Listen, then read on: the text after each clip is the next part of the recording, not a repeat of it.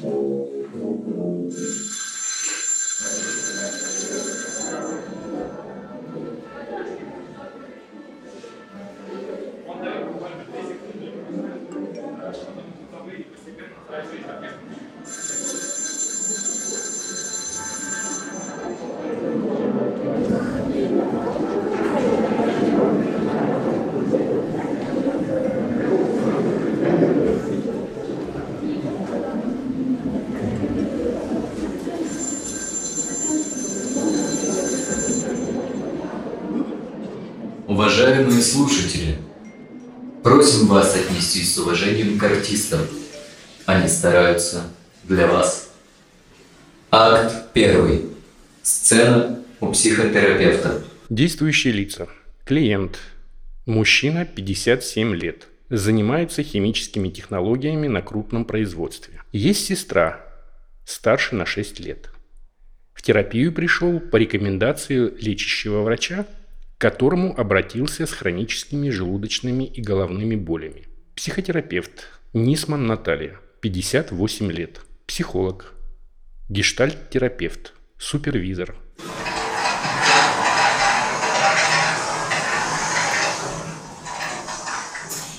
Вечер добрый. Добрый, добрый. Как ты сегодня? С чем ты сегодня? Да и не знаю. Прислушайся к себе. Как тебе сегодня рядом со мной? Как тебе кажется, меняется ли что-то между нами по сравнению с первыми встречами? Ну, не знаю. Мне как-то спокойнее, что ли. Ну да, спокойнее. Я уже как-то не думаю, куда руки девать. Ну и вообще, как-то стал замечать тебя, что ли. Мне кажется, я раньше, ну, куда-то уходил в свои воспоминания и как будто там сам с собой разговаривал. Сейчас вижу тебя, да. Скажи, пожалуйста, помнишь ли ты, с какими чувствами ты возвращался после последней сессии? Слушай, ну, я не знаю про чувства, но я вспоминал. Вспоминал сестру, как ее отец лупасил. Да и от матери доставалось. Син, черт, черт. Что это за чувство сейчас? Ну, злюсь. Как тебе кажется, кому это злость? Ну, к отцу больше, конечно. Как он мог? Девочку, вообще мужик, черт, черт. Я вот сейчас из своего возраста туда смотрю, думаю, она же мне во многом как мать была. Что-то как-то бывало, еду какую-то готовила, возилась там как-то со мной, с математикой помогала, помню. Ё-моё. А я, понимаешь, ну ничего не сделал. Я стоял и ничего не сделал. Не сказал ему ничего. Не сказал, не сделал.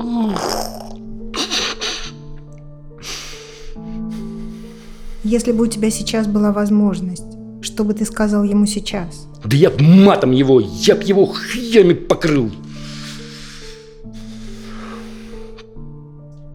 Попробуй примерить на себя фразу «Ты как его называл? Папа или отец?» Не помню. Как бы ты сейчас к нему обратился? Ну, точно не папа. Ну, отец. Попробуй примерить на себя фразу. Отец, ты не имеешь права бить мою сестру. Или я не позволю тебе бить мою сестру. Как-то своими словами, как пойдет.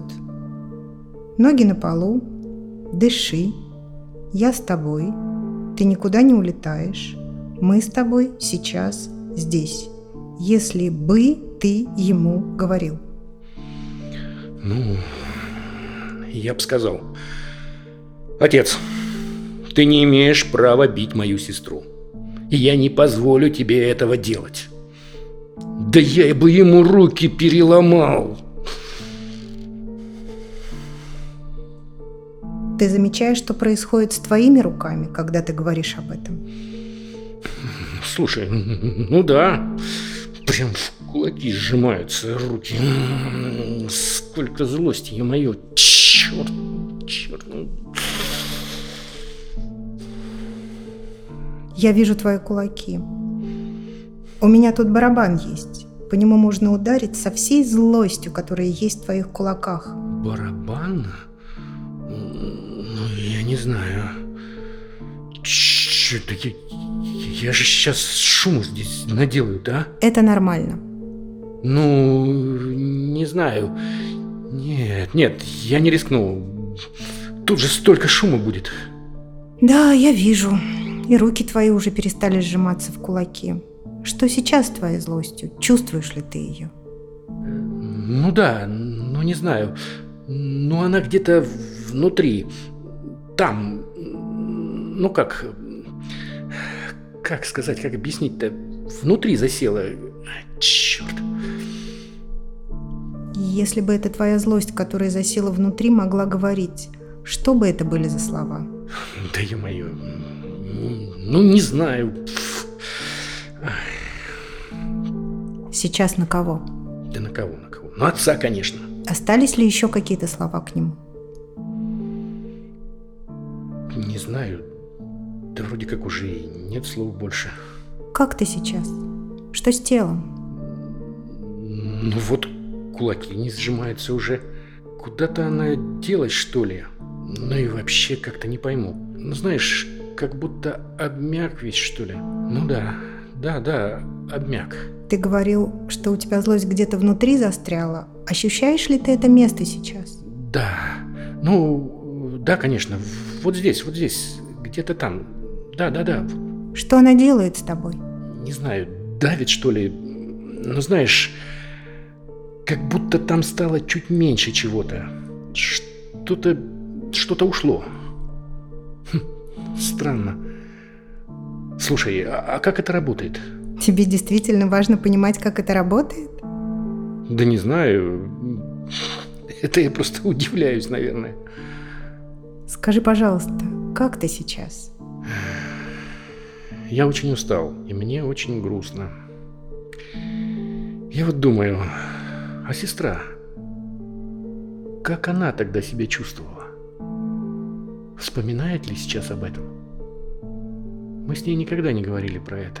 Как тебе кажется, это возможно сейчас в ваших отношениях вернуться к этим воспоминаниям и поговорить об этом? Не знаю. Что-то мне страшновато. Что ты боишься услышать? Что она не простила мне это. Знаешь, если ты захочешь, можно попробовать написать ей письмо, а потом ты решишь, отдавать ли его ей. Но это уже не сегодня. Только, пожалуйста, не пиши его дома в одиночестве. Если надумаешь, мы можем это сделать на одной из наших следующих встреч. Есть ли что-то, что тебе непременно нужно сказать сейчас? Сегодня мне было трудно. А знаешь, я к концу начал посматривать на барабан. А когда ты тогда про него сказала, я вообще смотреть в ту сторону не решался. Интересно, что сейчас ты про барабан и говоришь совсем другим голосом. Для меня эта встреча была важной. У меня к тебе много уважения за то, что решаешься идти туда, где тяжело. И я благодарна тебе за то, что доверил мне свои воспоминания и переживания. И я благодарен.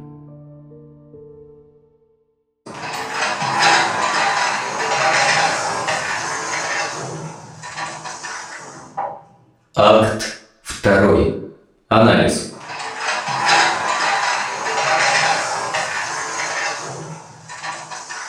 Поехали, пишем. Наташ, привет. Привет, Аль. Наташа, отличный собирательный образ. В первом акте очень глубокая, тяжелая травма, насколько я это слышу и чувствую. Скажи, пожалуйста, часто ли приходят в терапию с таким запросом? Так сложилось, что я с этим работаю, ко мне приходят. Вот что я знаю точно, чего много, так это насилие в семьях. И, как это ни удивительно, этого много независимо от возраста клиентов. И по моим наблюдениям, чем дальше от больших городов, тем чаще сталкиваюсь с насилием в семьях. В основном физическое и эмоциональное, реже сексуализированное. Люди не приходят с этим как запросом на терапию. Эта тема слишком болезненная, интимная, чтобы об этом можно было сказать на первой встрече. Это всплывает в процессе терапии, когда между клиентом и терапевтом складываются доверительные отношения. Если в семье было насилие, то у человека отсутствует навык здорового обращения с агрессией. Когда человек подвергается насилию или становится его свидетелем, происходят очень глубокие процессы в психике и на телесном уровне. Поэтому такие вещи, к сожалению, никогда не проходят бесследно и часто выстреливают самым неожиданным образом, и без помощи специалиста, как правило, не удается увидеть эту связь. Для таких людей часто сложность представляют конфликты, так как отсутствует детский опыт проявлять агрессию без насилия. Работа с такими клиентами очень кропотливая и осторожная. Смотри, ты говоришь о том, что это невозможно самостоятельно отслеживать. Но, может быть, есть какие-то симптомы, по которым хоть что-то можно определить? Наши эмоции живут в теле, и можно пробовать отслеживать какие-то телесные ощущения и затем пытаться связывать их с конкретными переживаниями. Но это непростое занятие, и легче это делать со специалистом. Скажи, пожалуйста, какие рекомендации могут быть любые по самопомощи? Общих рекомендаций по самопомощи я не даю. Иногда я даю своим клиентам какие-то домашние задания, но они очень индивидуальны, так как рождаются в процессе сессии с конкретным человеком. Если говорить о каких-то общих вещах, я бы рекомендовала людям с хроническими болями, которые не подтверждаются медицинскими исследованиями, задуматься о визите к психологу. И людям, у которых в детстве в семье было насилие, любое, задуматься о том, как они обходятся в своей жизни с конфликтными ситуациями, с агрессией своей и чужой. Найти способ получить психологическую помощь. Давай вернемся к образу сессии, к нашему герою, к этому замечательному мужчине, который все-таки пришел в терапию. Как бы ты с ним дальше работала? Ну, во-первых, очень осторожно. С травмированными людьми работать приходится очень осторожно, очень бережно, очень не торопясь. Важно опираться на то, что принято называть терапевтическим альянсом, когда сформировано уже доверие. И потихонечку вот так вот прикасаться к болезненным переживаниям, давать ему возможность их выразить и словами, и телесно. У таких клиентов много боли, чувства вины и подавленной агрессии. Все эти чувства они носят с собой много лет. И, возможно, хронические боли, неясные теологии связаны и с этим в том числе.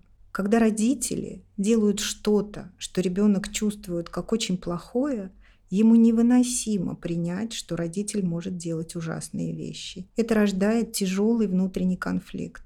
Ребенку проще считать неправильным себя. В терапии мы можем помочь прожить и выразить свои чувства, осознать, что они были нормальные реакции на ненормальные обстоятельства.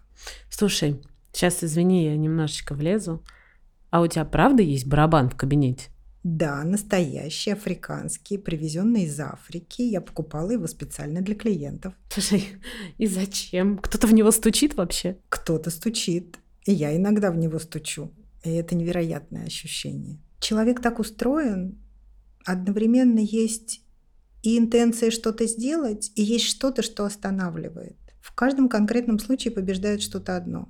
Здесь было и желание ударить, и в то же время срабатывает привычный способ останавливать свою агрессию, как это было в детстве. Надеюсь, что наступит момент, когда этот привычный способ перестанет быть единственным. Скажи, пожалуйста, ты спрашивала его, как он чувствует себя рядом с тобой. И меняется ли это ощущение по сравнению с тем, как было бы в начале вашей работы? То есть я так понимаю, что образ этого человека приходит уже не на первую сессию. Мы не взяли первую сессию. Как было в начале и что изменилось? Я немножечко из угла начну. В гештальт-терапии очень важен терапевтический альянс. То есть, когда клиенту становится рядом с терапевтом легко, свободно, когда он перестает контролировать свои слова и действия, может не держать лицо. И вот это состояние наступает не сразу.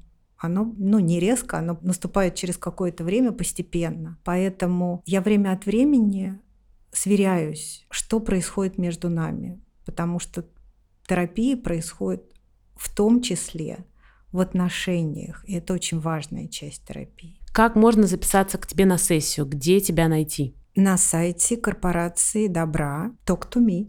На самом деле, я не просто так задала вопрос, потому что вместе с корпорацией добра Нигины Абаевой, Talk to Me, мы с недавнего времени делаем этот подкаст. Немного расскажу о том, что такое Talk to Me. Это действительно дом терапии, куда приходят с любыми запросами. Взрослые, дети, пары, целые семьи. На личную, групповую терапию. Это большое объединение квалифицированных и высокопрофессиональных психотерапевтов. Современная школа психологии с лучшими программами подготовки, повышения квалификации, супервизионными терапевтическими группами. И благодаря Нигине все наши слушатели могут получить квалифицированную помощь. Вам бесплатно подберут терапевта, если вы позвоните центр Talk to Me и скажете кодовое слово по-другому. И в качестве бонуса, конечно, 20% Скидка будет на первую сессию, чтобы вы могли начать свой путь в терапии. Скажи, пожалуйста, у меня к тебе, наверное, последний вопрос. Меня очень зацепило письмо. Почему ты сказала